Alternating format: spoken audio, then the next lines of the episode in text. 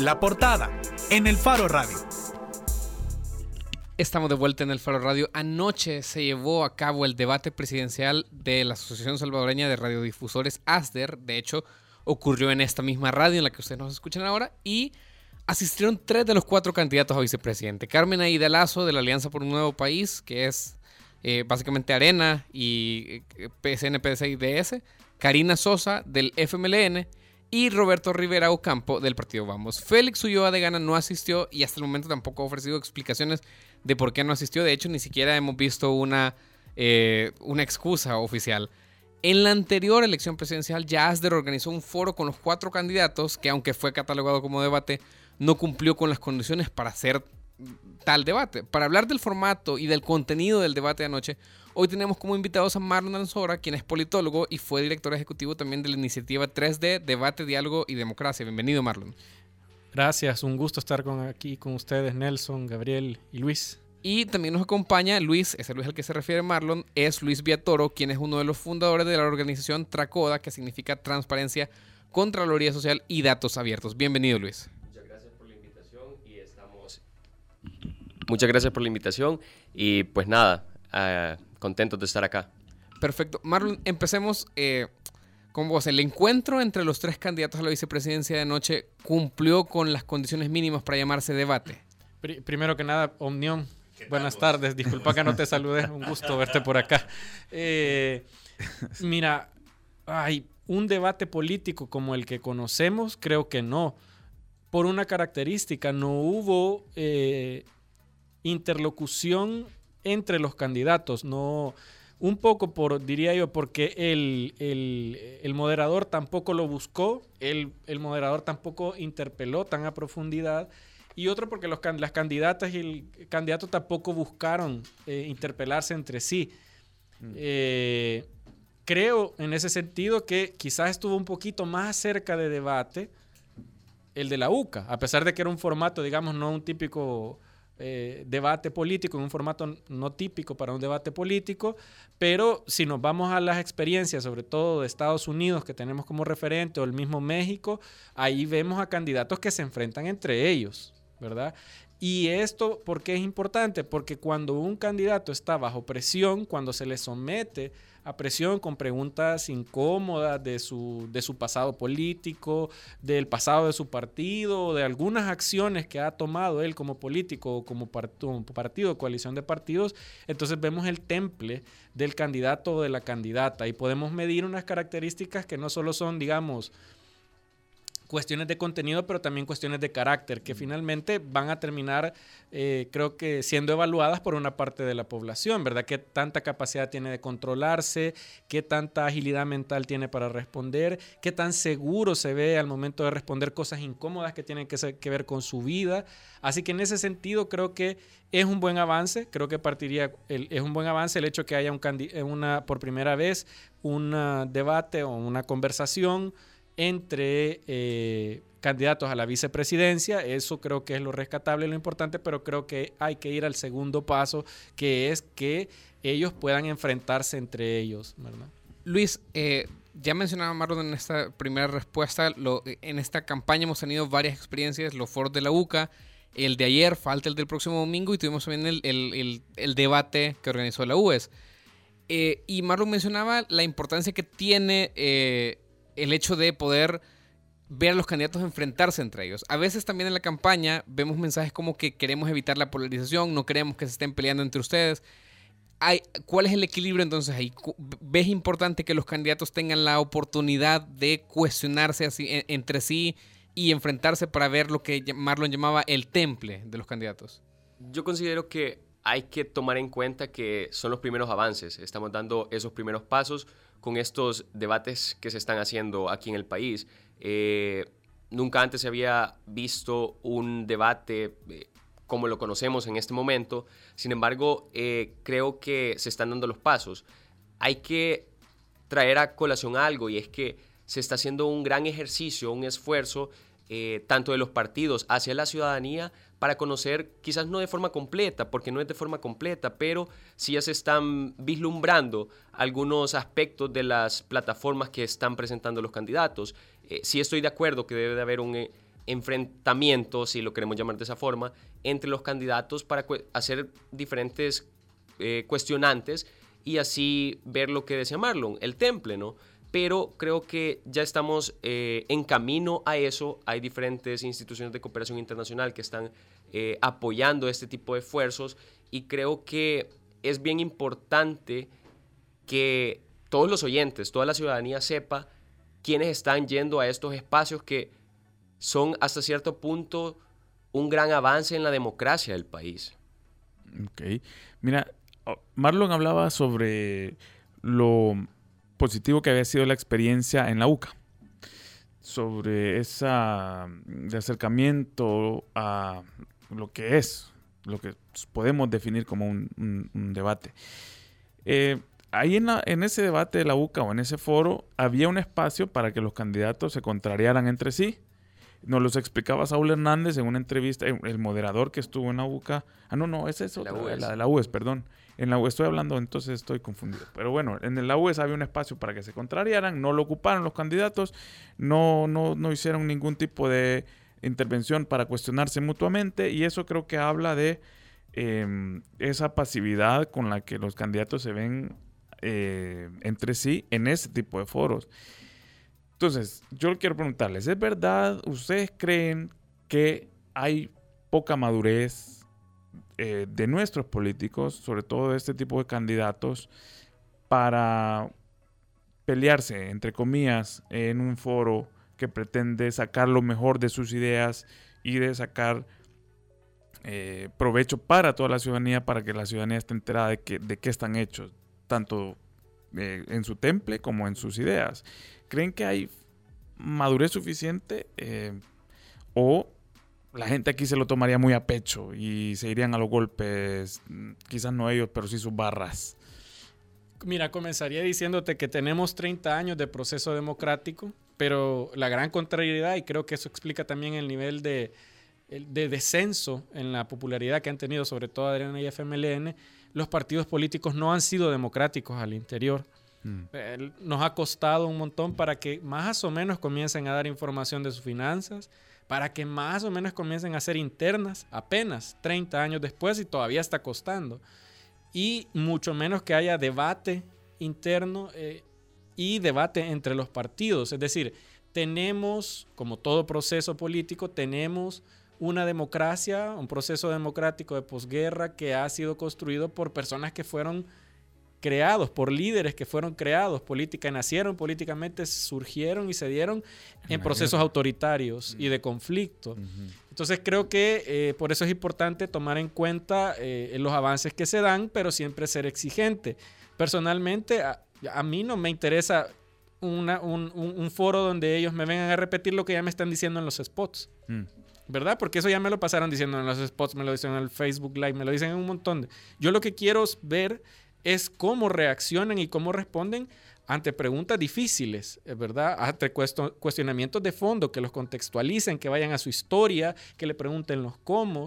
Entonces, eh, porque esos espacios son los que no tenemos y los que y son importantes para la ciudadanía, para que la ciudadanía pueda saber esas cosas que de otra forma no vamos a poder saber, con excepción de algunos medios, ¿verdad? Eh, o, o, de algunos espacios nada más, que han habido muy pocos debates, han habido aquí, quizás solo el de Héctor Silva con Cardenal, el de Nayib con, con Edwin, Zamora. Edwin Zamora, que recuerdo que fueron debates en forma como tales, para poder ver cómo responden bajo presión nuestros políticos. hay pocos espacios para, en, otra, en otras latitudes, como en España, cada, cada periodo el presidente de gobierno llega a comparecer al Congreso y los diputados de oposición lo interpelan y lo interpelan fuerte, ¿verdad? Y eso es periódico. Aquí casi nunca, nunca vamos a ver que un presidente baje del podio mm. para que lo interpelen y para que responda. Eso lo que va generando obviamente es una figura más autoritaria y más distanciada de la población, que no se acostumbra a responder, que no quiere responder. Entonces, esas cosas son las que hay que ir cambiando y tenemos, respondiendo a tu pregunta, políticos que creo que sí les está costando, creo que se van a morir así, sin, sin dar ese paso.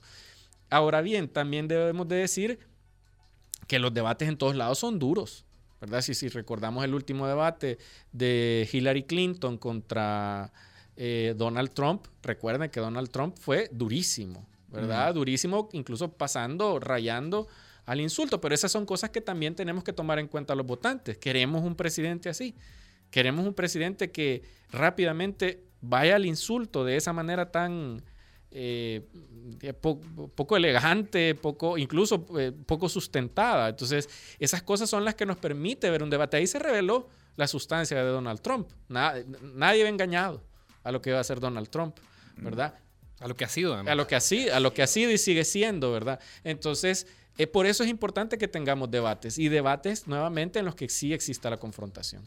Luis, entonces podemos decir que, que Bukele, al no asistir, o Félix Ulloa no asistir de un eventual gobierno, van a reflejar eso en, un eventual gobierno? ¿Crees que, así como decía Marlon, esa va a ser una característica que, van a tener? Eh, ¿Qué pensás de, eso?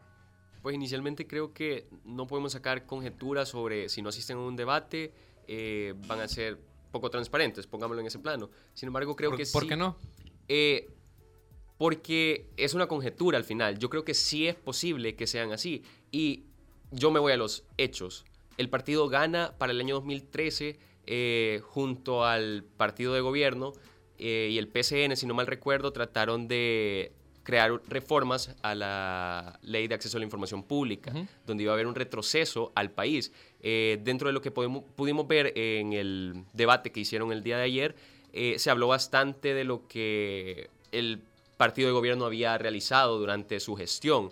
Sin embargo, creo que también hay que traer a colación todo este tipo de tropiezos o incluso se, le podría llamar retrocesos que buscaron estos partidos. En este caso, el partido de Gana, que es el del candidato Bukele, que no ha llegado a, los debates que por X o Y motivo él ha expresado que no va, eh, siento de que la ciudadanía debe estar atenta a, a estos procesos que son, que si bien no son perfectos porque no lo son, pero están ahí, se están dando y esto va a propiciar que la ciudadanía se active, conozca eh, yo sé que eh, Twitter, por un tweet, cuando yo oigo el debate, no va a ser mucho. Sin embargo, en, ya vimos el ejemplo de Guatemala con, con el caso de la línea, etcétera, que fue por redes sociales que se fue activando un andamiaje de, de ciudadanos de diferentes eh, rubros. Entonces yo sí creo que es importante tomar en cuenta los hechos. El candidato Bukele tenía hablamos de, nepotismo, cuando tenía a su cuñada, tenía familiares dentro de la alcaldía. A su hermano, de hecho sancionado por el Tribunal de Ética. Exacto. Entonces, ahí no se dice nada. Yo creo que hubiera sido un buen espacio para hablar también de eso. Creo que ahí es donde va la parte que dice Marlon. Esas preguntas que son de impacto. Mm. ¿Qué vas a hacer si me estás diciendo que tenés un plan en transparencia, ética, pero tenés a tu familia trabajando con vos? Aunque no cobren, pues, pero están ahí. Y lo mismo puede ser para todos los candidatos que están. Eh, en el caso de Karina, que habló que el gobierno había reducido tanto por ciento, había incrementado el PIB, pero también hay que traer a colación lo que mencioné anteriormente. Ellos quisieron quitarle la potestad al instituto de acceso para que ellos pudieran demandar a, un, a, la institución pública que entregar información. Decías entonces que no, no, no, no, no solo hay que tomar en cuenta eh, la conjetura de si, si no va a un debate no es transparente, pero los precedentes que, que mencionas tampoco los dejan eh, nada bien parados. Es decir, a ver, antes del debate de la U, Marlon, Nayib Bukele explicó que no se lo había tomado en cuenta para debatir las reglas del, debate y que se sentía que la balanza estaba inclinada y que hasta estaban financiándolo institutos republicano y demócrata de Estados Unidos. Así justificó su inasistencia. En el caso de Iowa para el debate de ayer, ni siquiera dio una declaración pública, ni siquiera una excusa, ni siquiera un tweet, nada. Solo lo que tuvimos fue una información del canal 21 que, que dijo que Ulloa no asistiría y al diputado Guillermo Gallegos, eh, tremendo portavoz, digamos, de la fórmula presidencial de Ghana, diciendo que apoyaba su decisión y dijo sus razones tendrá de Ulloa para no asistir. ¿Te parece que existe alguna justificación para no asistir al debate? Es decir, lo pregunto sobre todo por la, esta, eh, esta mayoría de ciudadanos, como reflejan las encuestas, que piensa votar en las elecciones por eh, la fórmula de Ghana y que incluso han celebrado la decisión de no asistir. ¿Te parece que es justificable la decisión de no asistir al, debate? Creo que la justificación puede ir en dos planos, o, no justificación. Desde el punto de vista, digamos, de estrategia electoral, podría ser que no le termine afectando en nada a, Bukele. El no asistir. El no asistir, lastimosamente, lastimosamente. eh, pero podría ser que no le afecten nada. No es la primera vez que un candidato que no acepta un, un debate, que no da declaraciones a los medios gana, nada menos Sánchez Serén, pues casi ni apareció en su campaña y es el presidente de la República. Entonces digamos que en términos de estrategia electoral podría ser que no le termine afectando en nada. Ahora bien, desde el punto de vista de construcción democrática y sobre todo de renovación de la democracia, que ha sido en buena manera el, el- el, digamos, la base de la narrativa que ha planteado eh, Nayib, creo que es una contradicción. Yo, y, lo he dicho antes, a mí me parece de verdad, no entiendo cuáles son las razones que su equipo o él tienen para tomar esas decisiones. Porque, si, porque los antecedentes que él tiene debatiendo te dicen que tiene buenas características para debatir. ¿verdad? En el, debate que tuvo con Edwin Zamora lo hizo pasado prácticamente, ¿verdad? Y viendo los, los contendientes que va a tener, yo creo que Nayib podría terminar ganando políticamente de participar en los debates. Eh, creo que, como te digo, en cuanto a construcción de- democrática, no ganamos, porque entonces se está repitiendo un patrón que no es nuevo. Pues, va- eh, pues sí, si se repite un patrón, perdón por él. Pero obviamente eso se está contradiciendo porque está comportándose como lo que está queriendo superar. Entonces, la- eh, pierde el país, ¿no? pierde el país porque se acostumbra eh, a, ciertos patrones, a no cambiar, a que los políticos que son nuevos incluso sigan las mismas conductas. Creo que debemos ser exigentes, creo que la gente que, que apoyan allí, hay- conozco mucha gente que está cerca de él, que es gente muy inteligente, debe ser más exigente con, con el equipo de campaña, con él, para que asista a los debates. Yo sí creo que es una cuestión de transparencia asistir a un debate y esas preguntas incómodas que las responda. Debe haber una respuesta para eso y él seguramente tiene preguntas incómodas para Carlos Calleja, que también debe responder.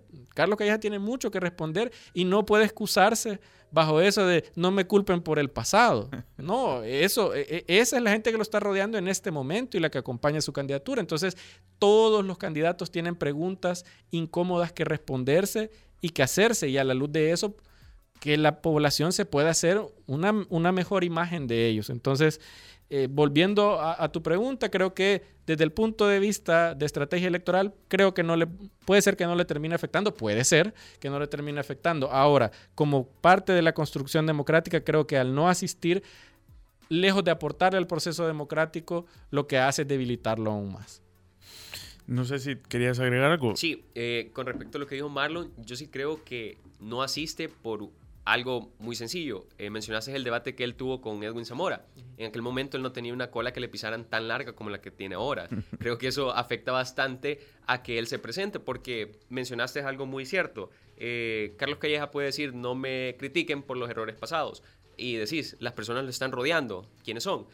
Pero vamos también a las personas, al círculo de- de- del candidato de Gana quienes son también. O sea, es la misma vieja escuela en la política, pues, y creo que eh, ha sido como una estrategia que han tomado para, para no eh, exponerse a ese tipo de críticas. Y al final sí creo que la gente debe de estar un poco más activa y ser un poco más acuciosa a la hora de ver que el candidato Bukele no va a estos espacios que realmente van a construir un mejor El Salvador al final del día. Esa, esa es, ese punto, de hecho, antes de irnos a la, a la primera pausa y, y- y- pasar al segundo bloque, yo quería tocar ese punto. Me llamó la atención una declaración de Ricardo Castaneda, que es un economista de ICEFI, y que decía esto, faltan solo días para las elecciones, no conocemos los planes de gobierno, no conocemos quiénes formarán su gabinete, no conocemos quién lo financia, no conocemos declaraciones patrimoniales de impuestos y conflictos de intereses. Y es parte de un artículo de ICEFI que se llama A Ciegas, y él ironizaba con esto como que si estuviéramos jugando el Bird Box Challenge, vea esta película de Netflix.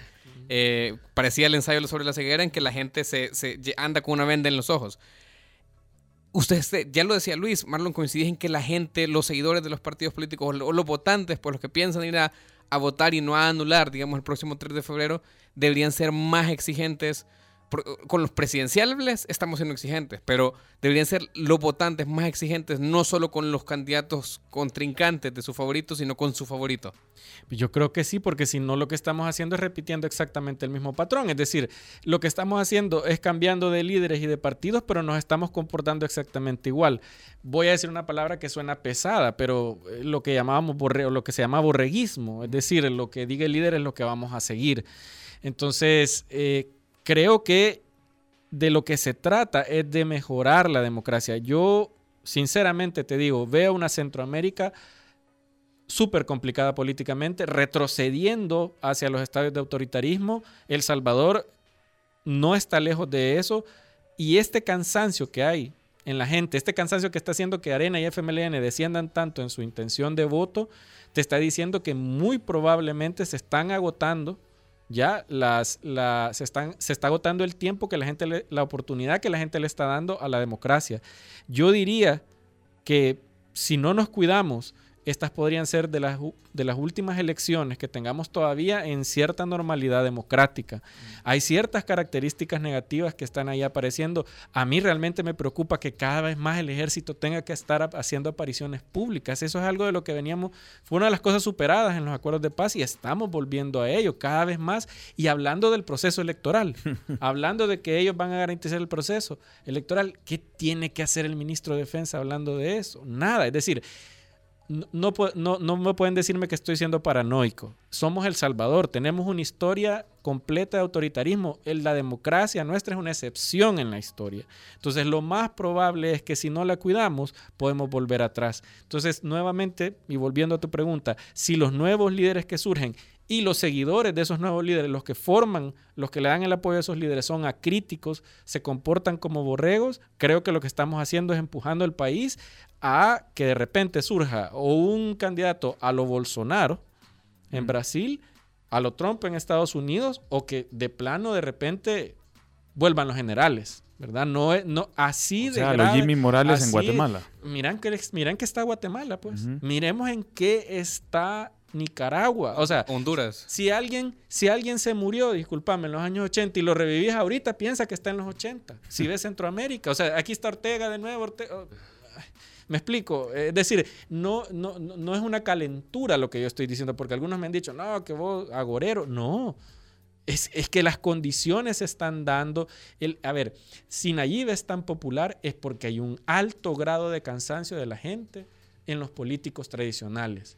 Y eso está justificado. O sea, Arena y FMLN han engendrado. Han engendrado eso, exacto, ese malestar. Y entonces, y la popularidad que ella tenía ahí, más ese cansancio, están haciendo que él vaya subiendo como espuma. Pero lo importante es que como ciudadanía cuidemos esa democracia y que si bien es importante superar lo anterior, hay que superarlo para mejorarlo, no para, no para repetir el pasado. Bien, queremos hacer una pausa y eh, al regresar vamos a, hablar de lo que sí hubo en el debate, digamos, de, los, de, de, algunas de las peculiaridades de las eh, declaraciones más importantes de los candidatos que sí asistieron al debate. Ya regresamos.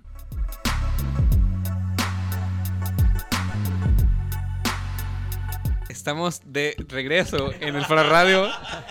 Antes de que Gabriel Labrador estuviera dando, no sé si son sus ideas de emprendimiento. sí, sí, sí. les voy a contar lo que estaba diciendo muy rápidamente. Que eh, aquí están aconsejando que veamos la entrevista muy álgida que tuvieron dos personas, el doctor Fortín Magaña y, y, Roberto, Roberto Cañas y estábamos hablando de las virtudes que tuvo ese encuentro por, por el nivel de encontronazos que, que hubo. Sí, buena televisión. A ver, eh, estamos hablando justamente con Marlon Hernández Ansora, quien es politólogo, y Luis Villatoro, fundador de la organización Tracoda, sobre eh, el debate vicepresidencial, de anoche y sobre lo que ocurrió. Eh, ¿Qué tanto es válido que el debate no entre a discutir el pasado de los partidos en el caso de Arena y en el FMLN? Básicamente en todas las preguntas, en sus respuestas se les podía sacar que no, lo que no habían hecho sus gobiernos, lo que no han hecho sus gobiernos, eh, responsables de actualmente situaciones como seguridad, eh, la, crisis, institucional o temas de salud. Todos tienen cola que patearles y, y creo que eso es un, un tema que hay que debatir primero. O sea, ¿Es válido hablar del pasado o definitivamente necesitamos solo ver el futuro como, como parece que es un estribillo en este momento eh, en, las campañas? Eh, ¿Creen que eso hubiera sido un, desperdicio hablar de, lo que han hecho, lo que no hicieron, para enfocarnos solamente en sus propuestas, a futuro, en lo que van a hacer a partir del 1 de junio? ¿Qué piensan? Yo creo que eso es descabellado en todo sentido, hasta en, hasta en las relaciones. na- Nadie va a andar de novio o, o nadie con un mínimo o de, o de novia o de casarse con alguien que no conoce. Para conocer a alguien más o menos tenés que conocer su pasado, Mm. ¿verdad? No todo, pues, pero, pero conocer aquellos aspectos más importantes. Y bueno, y es que el pasado te va a responder muchas de las cosas, bueno, están cambiando o no están cambiando, es decir, a partir del discurso. Por ejemplo, ayer que hablaron sobre materia económica, yo escuché a Carmen Aida Lazo y a mí me quedó claro, primero, que, Arena, que ella no está diciendo los verda- las verdaderas reformas en materia económica y social que van a hacer. Mm. Por ejemplo, nunca habló de agua y privatización del agua. Pero eso es algo que Arena está haciendo en este momento en la Asamblea Legislativa. Clarísimo, si es que los programas de gobierno, si nosotros revira- revisamos tanto en Arena como en el FMLN, los programas de gobierno, las medidas más simbólicas no están en esos programas de gobierno. Revisa el de Francisco Flores y decía dolarizar. Mm. ¿Ya? Eh, A mí me quedó clarísimo bajo la respuesta de Carmen Aida Lazo que Arena lo que va a seguir es el modelo privatizador que ella implementó. Entonces creo, creo que es importante conocer el pasado. Estamos como estamos por ese pasado y vamos a seguir sobre eso. ¿Por qué? ¿Qué dijo ella? Algo que eso es como, pero es algo de perogrullo. Vamos a reducir la tramitología. Uy, Mm. es que desde cuándo venimos. Eso fue lo primero que dijo. Desde cuándo venimos escuchando esas cosas. Y de ahí íbamos a trabajar de cerca con cada sector económico. Eso es eso. Y, Para y las además dijo- vamos a y, adem- y además, como lo más importante, dijo, y además Carlos Calleja se va a poner como líder en la materia económica. ¡Wow! No, hombre, si es que, de verdad. eh, Ya eh, tiene- ese- Ya eh, tiene doble carga en porque serio también le dijo decir que se va. Gracias, hombre, puchica, ¿verdad? O sea, ¿y eso qué me dicen en términos de rumbo económico? Lo único que yo puedo deducir es de aquello que no están diciendo, pero que están haciendo. Arena tiene en sus planes seguir todo lo, terminar las privatizaciones que no hizo. ¿Qué es lo que falta privatizar? El agua, los puertos y los aeropuertos, etcétera. Es decir, seguir sobre el modelo neoliberal privatizador. La diferencia con el FMLN, el FMLN casi ni habla de estas cosas también, Karina habló poco. ¿Qué te queda del FMLN? El, el FMLN lo que está haciendo es administrando el mismo modelo, ¿verdad? Y poniéndole un- unos planes sociales, uno- uno- uno- unos proyectos sociales importantes, pero que no cambian el modelo. Solo ¿Y cambian de socio. Solo además. cambian, eh, sí. eh, ¿Qué es otra cosa de que no hablaron? Impuestos, reforma fiscal. De hecho, ¿Cómo yo- vamos a salir adelante? Disculpa, Nelson, que te interrumpa, pero ¿cómo? O sea, con ilusión y evasión.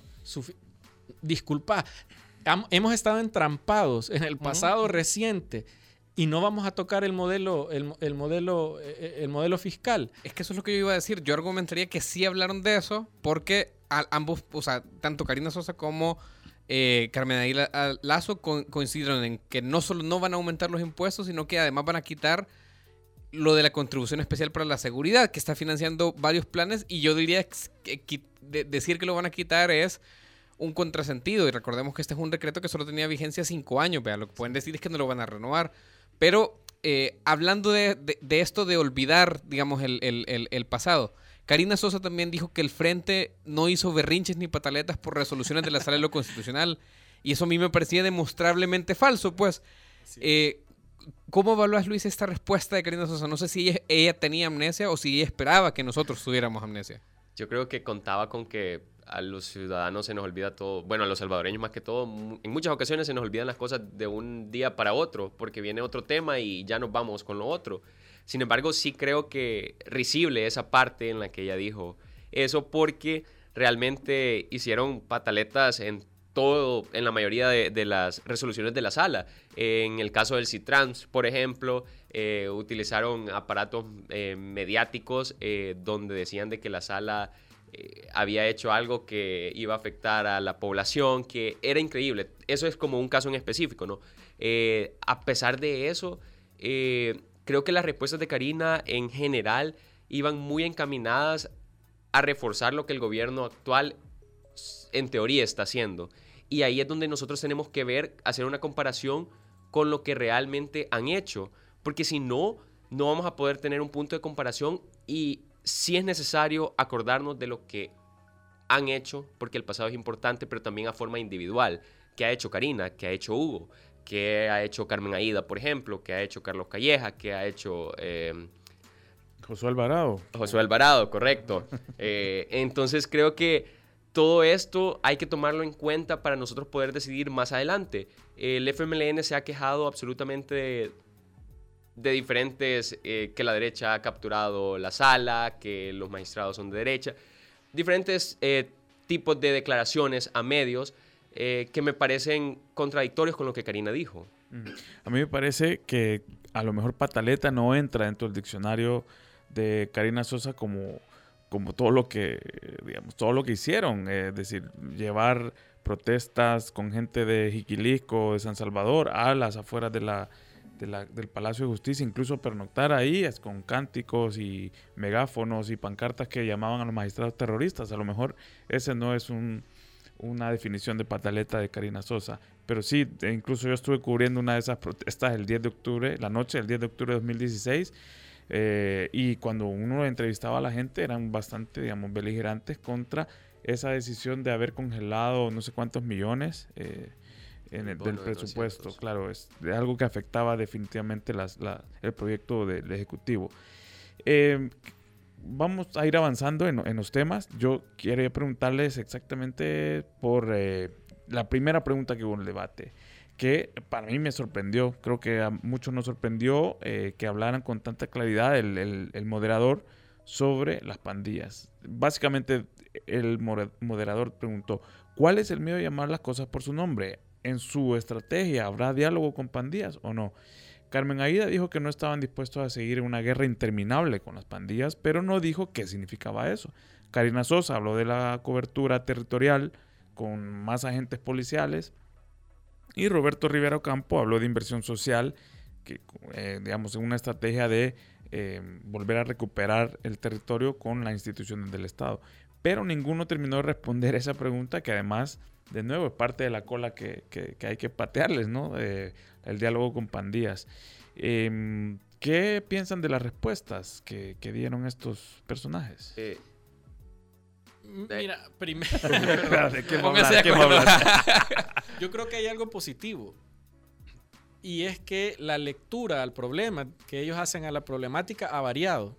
Es, decir, bueno, ahora que ya todos coincidieron que es un problema de control territorial, que es un problema que tiene que ver con inversión social, etc. Eso ha cambiado, ya no es la, respuesta primaria de mano dura, de hay que llevar al ejército, a la policía. Sin embargo, las, más allá de la, de, la respuesta de Roberto que dijo sí, inversión social, una importante inversión social, las respuestas de Carmen Aida y de Karina iban bajo la lógica de fortalecer a la policía y fortalecerla en el sentido de equiparla, no necesariamente de que, que sería una, una, una, cuestión positiva de hacer una, digamos, una limpieza eh, al interior de la Policía Nacional Civil, que seguramente eh, nos ayudaría mucho para mejorar eh, en muchas cuestiones de seguridad pública. Eso no lo mencionaron. Por ejemplo, nadie habló de, hacer una, una, reforma que implicara sacar todos los casos de corrupción que hay dentro de la Policía Nacional y de exceso de poder, etcétera, en la Policía Nacional Civil. Y por el otro, y, la otra gran propuesta es dentro de lo que en Estados Unidos le llaman law enforcement, es decir, mejorar la investigación, eh, la capacidad de, llevar estos casos a juicio, etc. Es decir, ha, habido un avance en cuanto a la lectura del problema, a, cómo lo comprenden, pero creo que los cómo que nos están proponiendo todavía son tradicionales. Es decir, están dando respuestas para un problema de seguridad pública tradicional.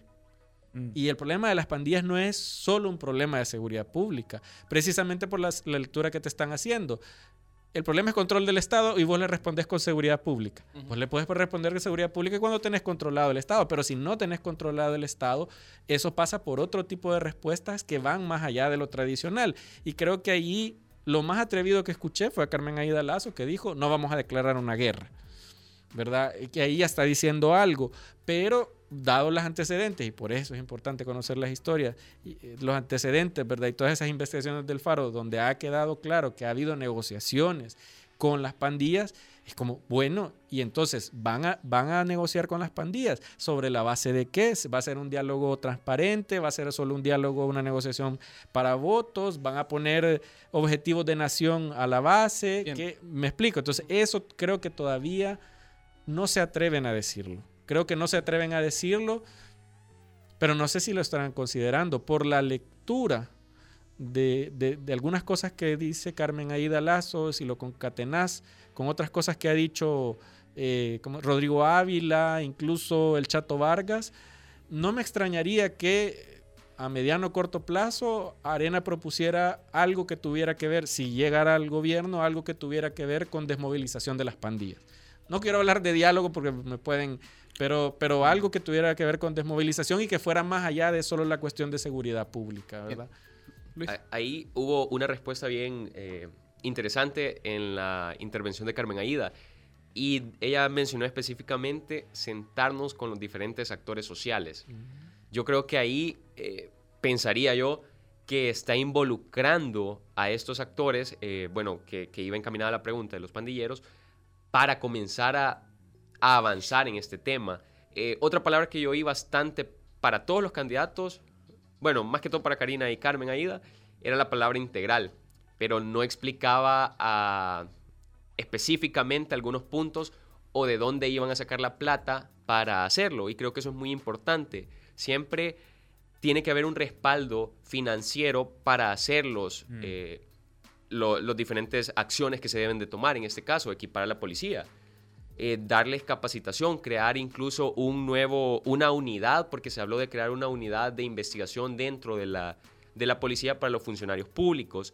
Eh, las propuestas están muy bonitas, se oyen muy bonitas, sin embargo, se quedan hasta ahí. No sé hasta qué punto esto va a repercutir realmente en, en el gasto, porque al final todo tiene que ver con, con el área, en el aspecto financiero y cómo se van a ejecutar esto si no hay plata si la oposición, en este caso, eh, le hizo, eh, niegan los votos, por ejemplo, para que se lleven a cabo la...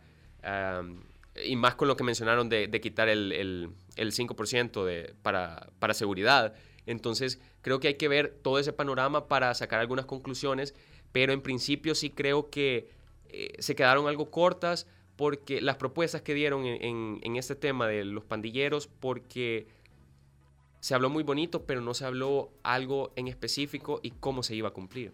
Bien, tenemos poco tiempo ya solo quisiera hacerles una última pregunta a los dos y es sobre el tercer candidato, en, el, otro eh, eh, candidato en contienda, el tercero también que vino al, debate y es Roberto Rivero Campo. A, mí me pareció que fue el único que vino con voluntad de debatir y con provocar, con, con interpelar directamente a sus contrincantes. De hecho, les cuestionó directamente a Arena y el FMLN por la elección del fiscal Raúl Melara.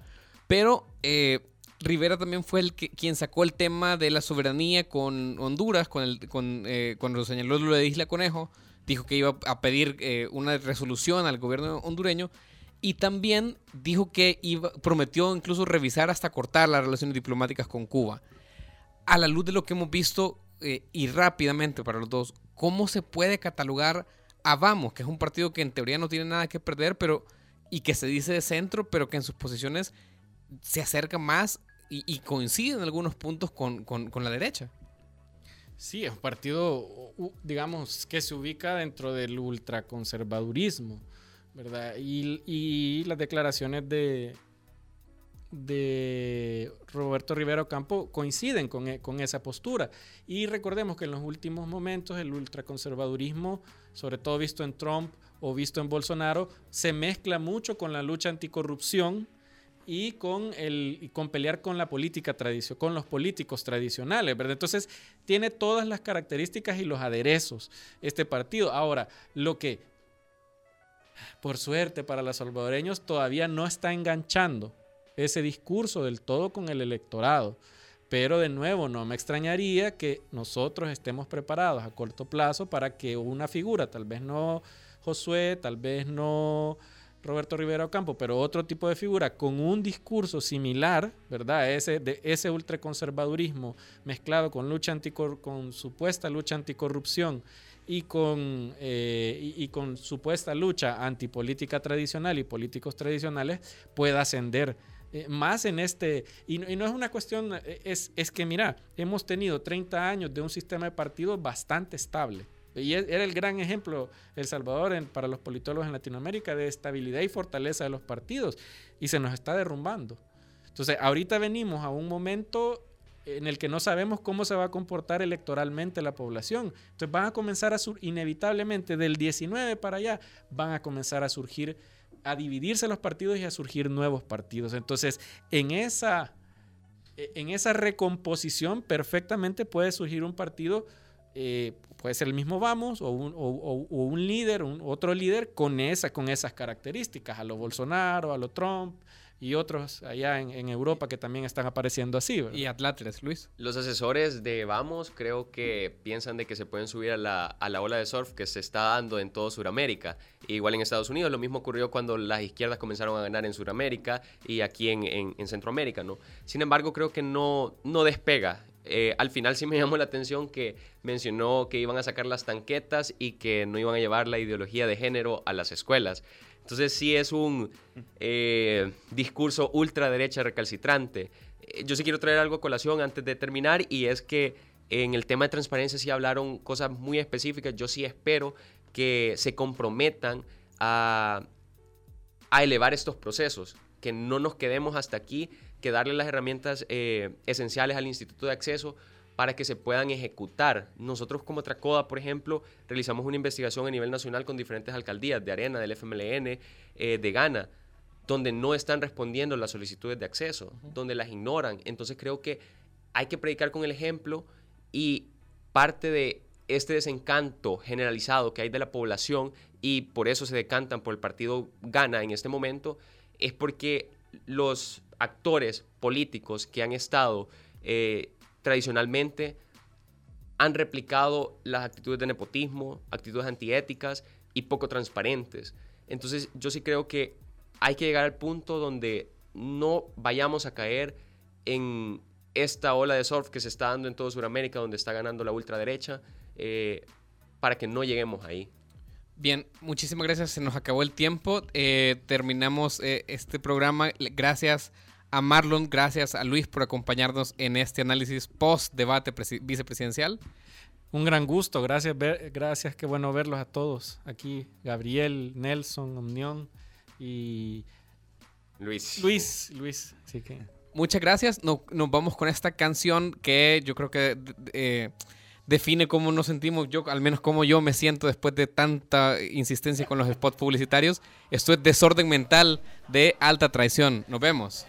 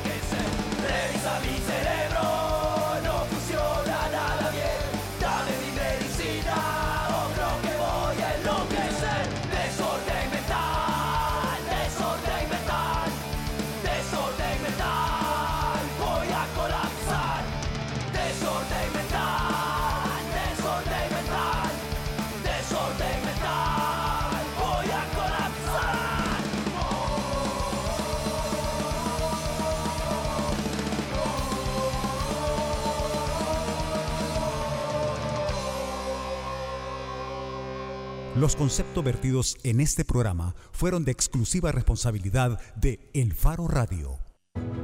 Hacemos las cosas como nadie más puede hacerlas y así hemos asegurado nuestro éxito. Somos la aseguradora número uno en El Salvador por más de 22 años. Los líderes siempre buscan la forma. CISA sí paga. Si piensa construir, piensa en calidad. Piensa en Megablock. Para decorar, ampliar o construir, en Megablock encontrará los mejores productos de concreto al precio justo. Desde adoquines con tecnología bicapa hasta bloques estructurales. No lo piense más y llame al 2523-2300. Mega calidad, mega servicio, mega economía, mega en todo. Soy excavadora ciudadana porque necesitamos medios independientes que vigilen a los poderosos. Soy excavador ciudadano porque apoyo a que se destapen casos de corrupción de los funcionarios públicos. Soy excavadora ciudadana porque creo que el buen periodismo contribuye a construir mejores democracias. Desde hace 20 años, El Faro hace periodismo sin ataduras a intereses políticos ni económicos. Y necesitamos tu apoyo para seguir, para crecer, para incomodar más. Únete a la excavación ciudadana y ayúdanos a hacer más periodismo investigativo. Entra a excavación.elfaro.net. El Faro, 20 años haciendo periodismo independiente. Hacemos las cosas como nadie más puede hacerlas y así hemos asegurado nuestro éxito. Somos la aseguradora número uno en El Salvador por más de 22 años. Los líderes siempre buscan la forma. CISA sí paga.